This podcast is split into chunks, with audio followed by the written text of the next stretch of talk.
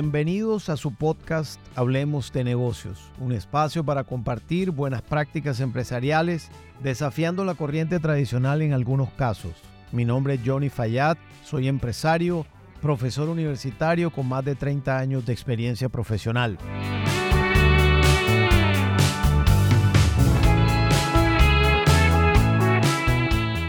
Y en el episodio de hoy quiero compartir contigo el aspecto más importante para mí dentro de con quién contar en una organización. Es decir, quién es tu mejor socio en una compañía. Tanto para un directivo, para un dueño de negocio, pero también para los empleados de la organización. Y allí quiero hacerte la pregunta. ¿Quién consideras tú que sería tu mejor socio dentro de la organización?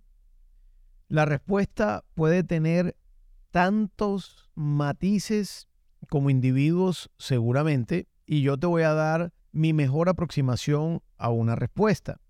Por supuesto que tu mejor socio dentro de una compañía sin duda debe ser tu jefe.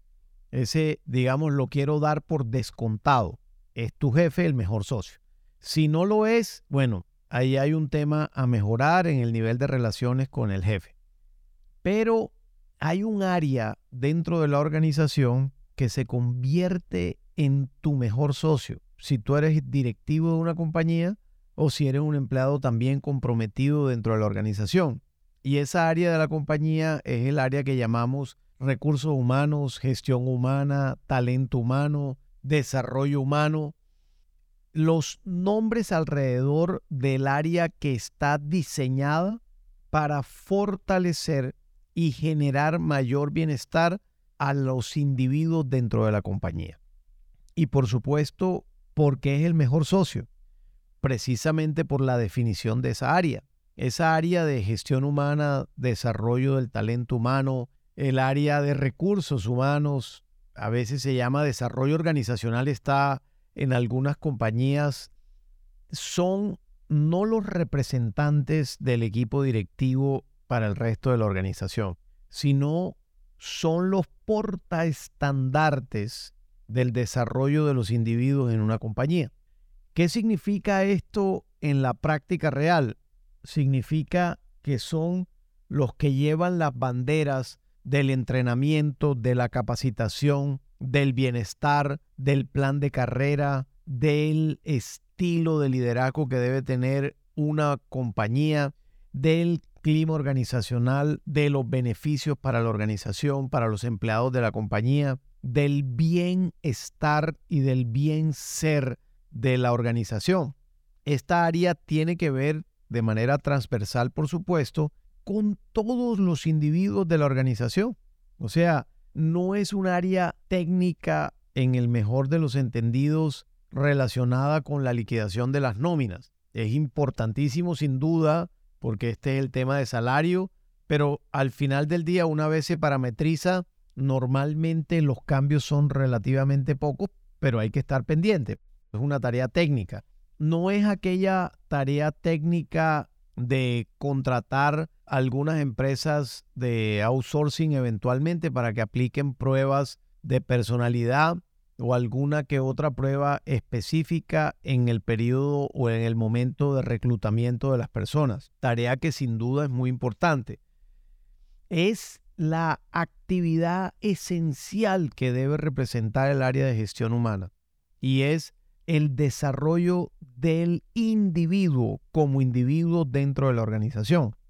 Debe salvaguardar el respeto por el otro, debe salvaguardar las oportunidades que a las personas hay que darles dentro de la compañía, debe salvaguardar el interés de los empleados de la organización porque la compañía tenga el mejor ambiente y el mejor escenario para poder trabajar.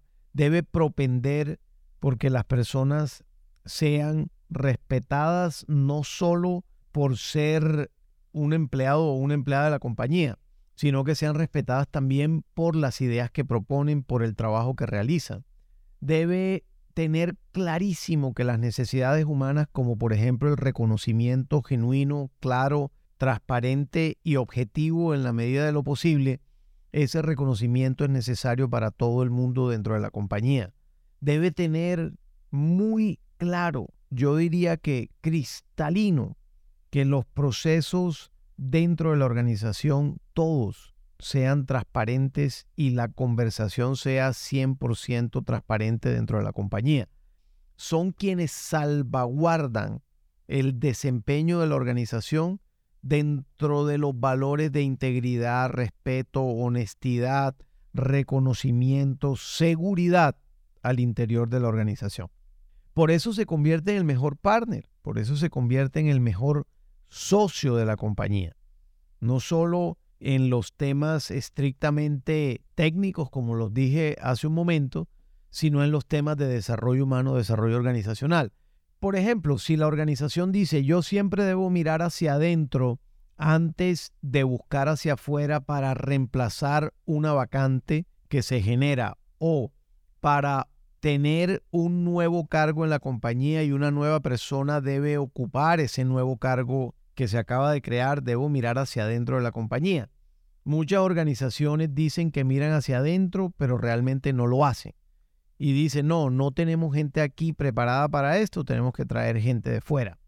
Y entonces empieza a haber un discurso distinto de la realidad de la organización. Si nosotros no tenemos gente preparada en la compañía y tenemos que traer de afuera, algo no estamos haciendo bien. ¿Por qué? Porque no estamos formando a nuestra gente con el talante, con el desarrollo como persona en el ser, en el hacer, y en su quehacer diario también no estamos formando gente para que se desarrolle al interior del negocio. Ese es un cuestionamiento que debemos tener porque si no somos capaces de promover a las personas que están con nosotros trabajando, entonces, ¿qué estamos haciendo en términos de desarrollo humano? Pues no estamos haciendo nada. Lo que tenemos son números trabajando con nosotros en la compañía. Y eso, por supuesto, dista mucho del respeto que debe tener un individuo en una organización por el solo hecho de ser un ser humano. Luego, mensajes alrededor de la cultura de la organización en donde se le dice a la gente hay que respetar a todos los individuos de esta compañía independientemente de su raza, color, religión, sexo o género. Pero en la práctica real hay personas que lanzan una opinión y su jefe no tiene para nada en cuenta esa opinión, porque la percepción que tiene ese jefe de esa persona es que su opinión vale poco porque o no tiene la formación o eventualmente obedece a alguna minoría. Entonces ahí empieza a desdibujarse todo el discurso de la compañía. Por lo tanto, el mejor partner para trabajar en una organización siempre será el equipo de gestión humana. Siempre. Y ese socio es un socio que debe estar completamente al lado de todos los directivos, no solo del gerente general o del presidente de una organización o del director general de una compañía.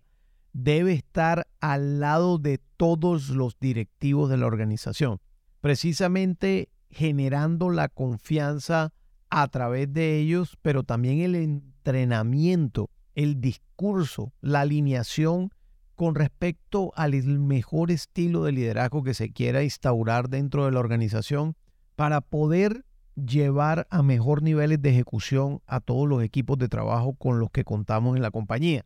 Debe poder también cualquier persona dentro de la organización acudir al área de gestión humana para buscar cómo poder ser mejor en su trabajo. No ir a poner quejas, porque hay personas que solamente utilizan el área de gestión humana para ir a poner quejas de otras personas dentro de la compañía, inclusive para ir a poner quejas de su jefe. Eso es inaceptable desde mi punto de vista porque cada jefatura debe poder ventilar esas situaciones. Pero si pudiera ir a gestión humana también a preguntarle, mira, ¿cuáles son las mejores formas para que yo rinda más en mi trabajo? ¿Cómo hago yo para ser más efectivo, más productivo? qué buenas prácticas debo aprender de otras compañías o dentro de la misma compañía que ustedes en gestión humana conocen. Ese tipo de conversaciones también para mí son de altísima importancia para un empleado dentro de la compañía y que tenga dónde acudir para eso desde el punto de vista profesional y que tenga la orientación respectiva.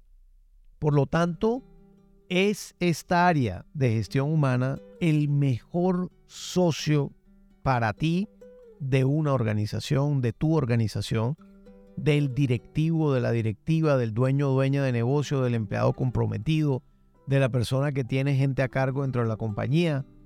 Es sin duda la mano derecha a la cual debemos acudir para poder desarrollar mejor nuestro ser, pero también nuestro quehacer. Si te gustó este podcast, por favor compártelo con aquellas personas que consideren les puede interesar. Te invito a que te suscribas en Spotify, en Apple Podcast y en Google Podcast también a este mi podcast Hablemos de negocios. Un abrazo y nos vemos pronto.